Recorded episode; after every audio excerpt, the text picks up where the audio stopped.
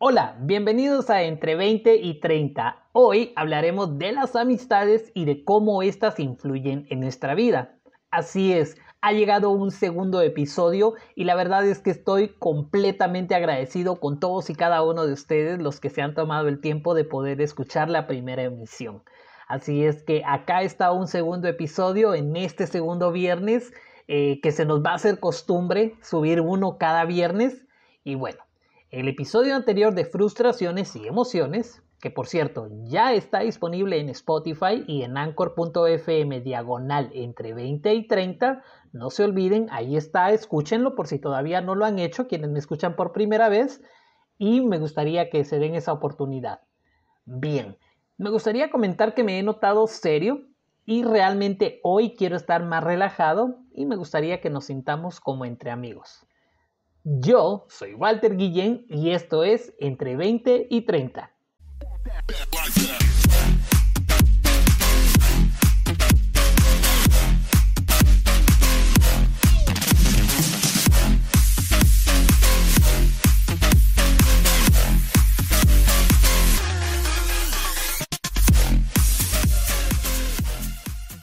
Ya he compartido al inicio de este episodio, el tema que traigo hoy se llama amistades. También vamos a estar viendo la idea que tenemos de amistad, los tipos de amistad, las características, cómo reconocer una buena o mala amistad, indicios de amistades tóxicas, entre otras cosas. Observaciones, recomendaciones y por supuesto conclusiones.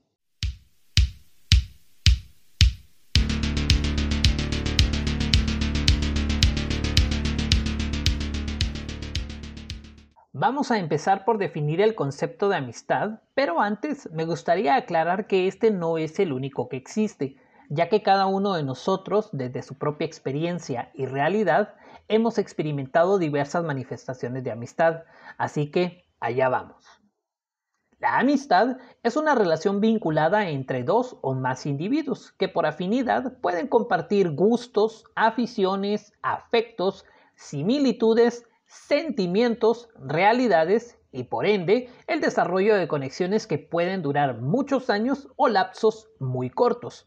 Los seres humanos somos por naturaleza entes sociales y estamos en una constante búsqueda de conexión con otros semejantes y con ello sobrellevar mejor nuestra existencia, la llegada del éxito, del fracaso y los pequeños detalles del día a día.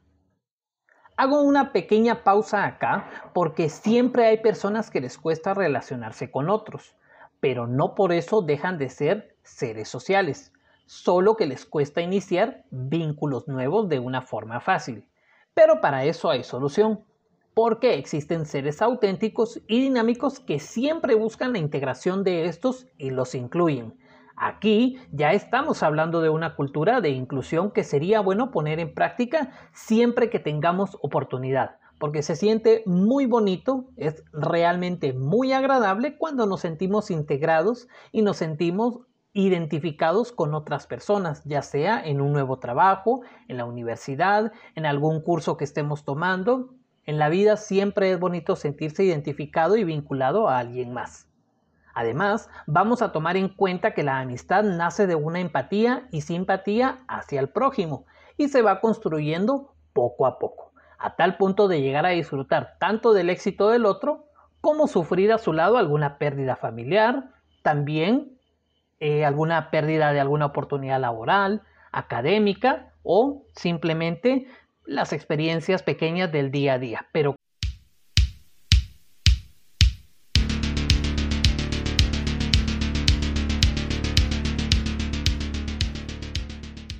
Ahora vamos a ver las características de la amistad. Dice así, aceptación del amigo, sinceridad, lealtad y confianza.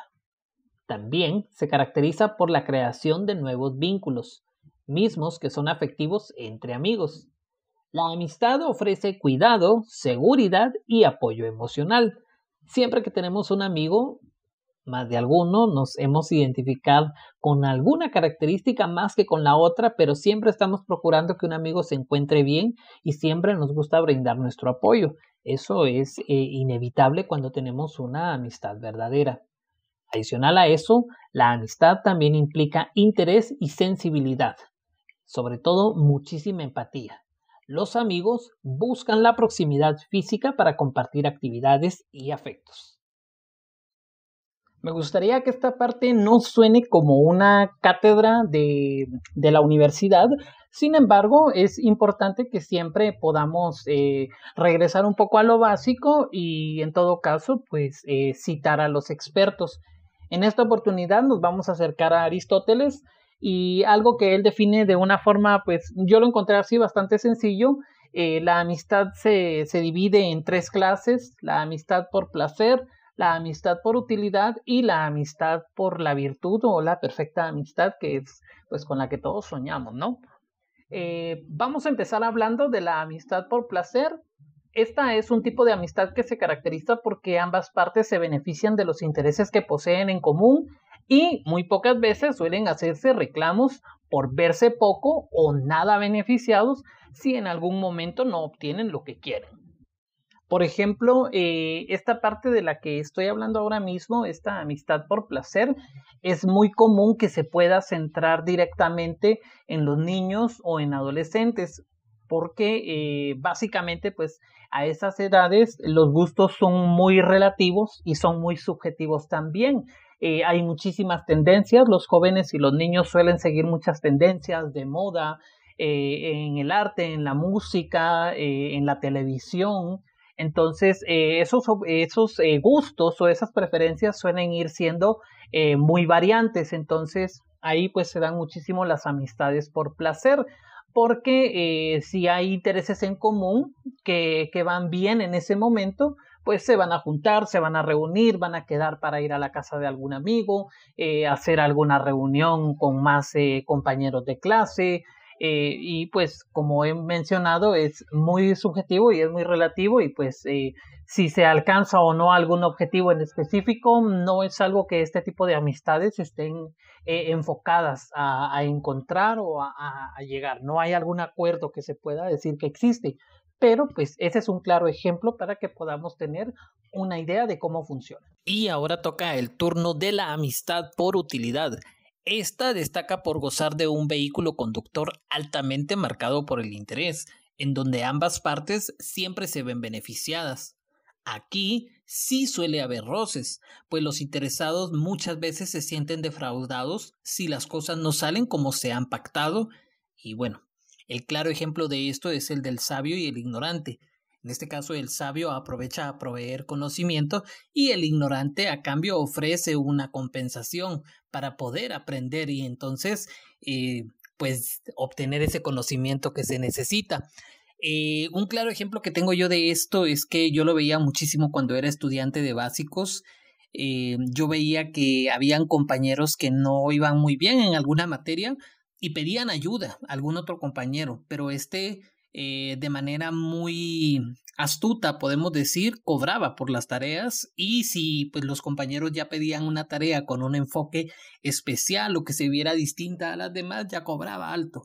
Y son amistades que eh, funcionan en determinado momento, pero que vemos que simplemente son por la utilidad.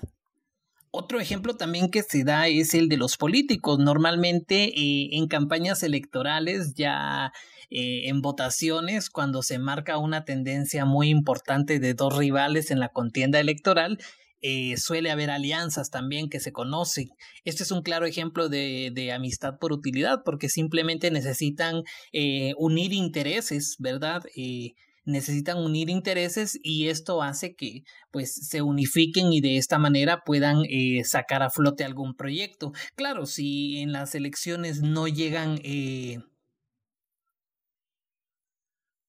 no llegarán a ganar, entonces aquí se corta todo vínculo que se haya creado y desde luego pues no hay ningún beneficio para ambas partes, incluso pueden llegar a terminar peleados, pero bueno, esto ya sería eh, otro tema para otro episodio.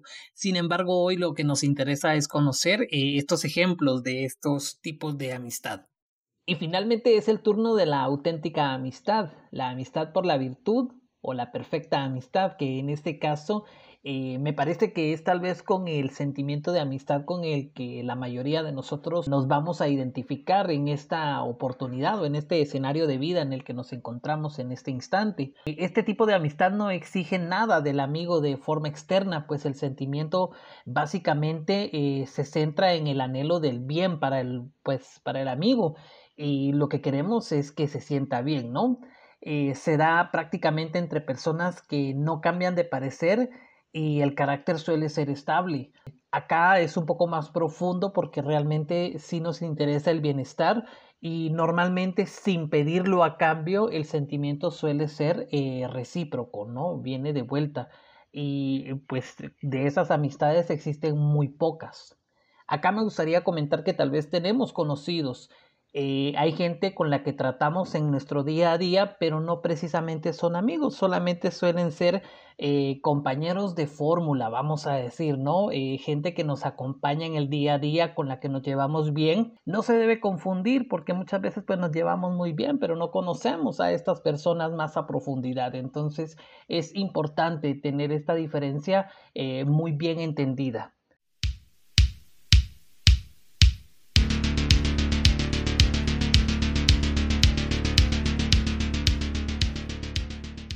Conocer una buena y una mala amistad. Bien, empecemos por todo lo bueno. Una buena amistad va a tener complicidad, respeto mutuo, sentimientos de libertad, una libertad que puede ser física, emocional y psicológica. Ya vamos a ver su contraparte, por qué hablamos de este tipo de libertad. Se comparten las mismas emociones y además se valora muchísimo el tiempo de calidad que se comparte incluso si éste puede llegar a ser muy corto. Por otro lado, una mala amistad se reconoce porque hay desconexión, el respeto no existe, muy pocas veces se respetan, eh, hablábamos de que no hay sentimientos de libertad, en todo caso hay sentimiento de vergüenza o de cohibición, no llegamos a sentir esa necesidad de compartir algo con esta amistad porque sentimos que nos puede juzgar no compartimos nuestras emociones muy fácilmente o prácticamente le es indiferente tu éxito o tu fracaso. Pero mucho ojo, porque también acá debemos reconocer, ¿somos nosotros la buena o la mala amistad? Siempre viene bien hacer un análisis interno de nosotros como persona. Finalmente no se valora el tiempo de calidad o se reprocha por el poco o el largo tiempo que pueden estar llegando a, compartir.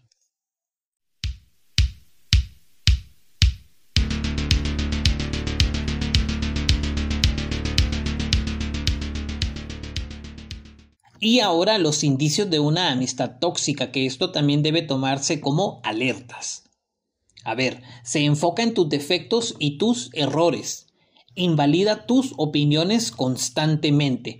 Estas primeras dos, por ejemplo, eh, las opiniones las invalida de una manera que no le importa o quiere pensar que su opinión es más importante que la tuya.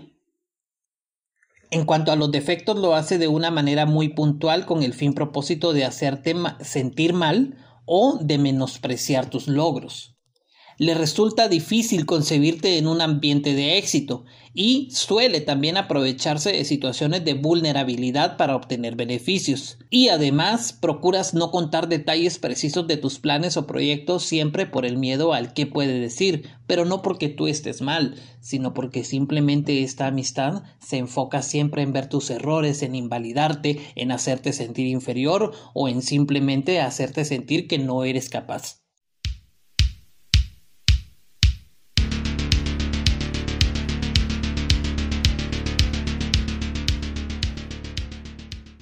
Ha llegado el momento de señalar observaciones.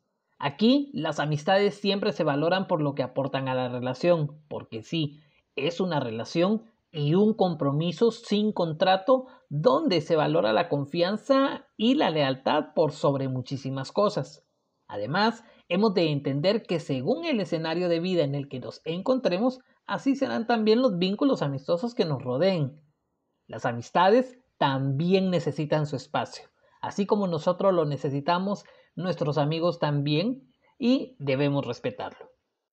En nuestra sección de preguntas y respuestas únicamente nos vamos a centrar en una sola pregunta, la cual dice de la siguiente manera. ¿Cómo ayudo a un amigo cuando sufre de algún problema? Bien, aquí en primer lugar vamos a evitar las típicas frases hechas, por ejemplo, todo va a estar bien, no te estreses, no te enojes y finalmente no des la razón porque sí.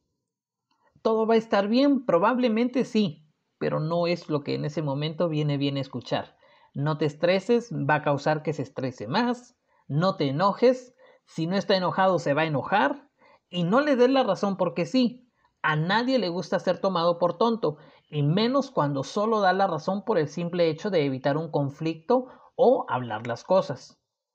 Hay que poner en comparación las situaciones anteriores y en las que se encuentra en ese momento el amigo.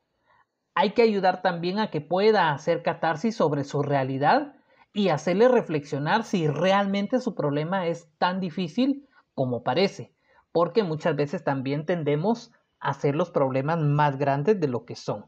Entonces, siempre viene a ser bien una pequeña catarsis y poner en comparación cómo me he encontrado en otros momentos, cómo me he encontrado en este, y hay que ayudar a nuestro amigo a que llegue también a ese camino, a que ponga las situaciones en la balanza y que realmente se dé cuenta si realmente el problema es tan difícil como lo está atravesando. Casi casi se llega el tiempo de terminar, pero no nos vamos a ir sin dar unas recomendaciones que son indispensables. Por ejemplo, la comunicación efectiva. Hay que ser cauteloso o cautelosa al hablar de temas que nunca lo hemos hecho o que puedan llegar a ser sensibles. Vamos a escuchar atentamente y muy importante hacerlo desde el respeto y desde la tolerancia Puede que estemos o no de acuerdo con lo que nuestro amigo piense, pero no por eso vamos a dejar de prestar atención.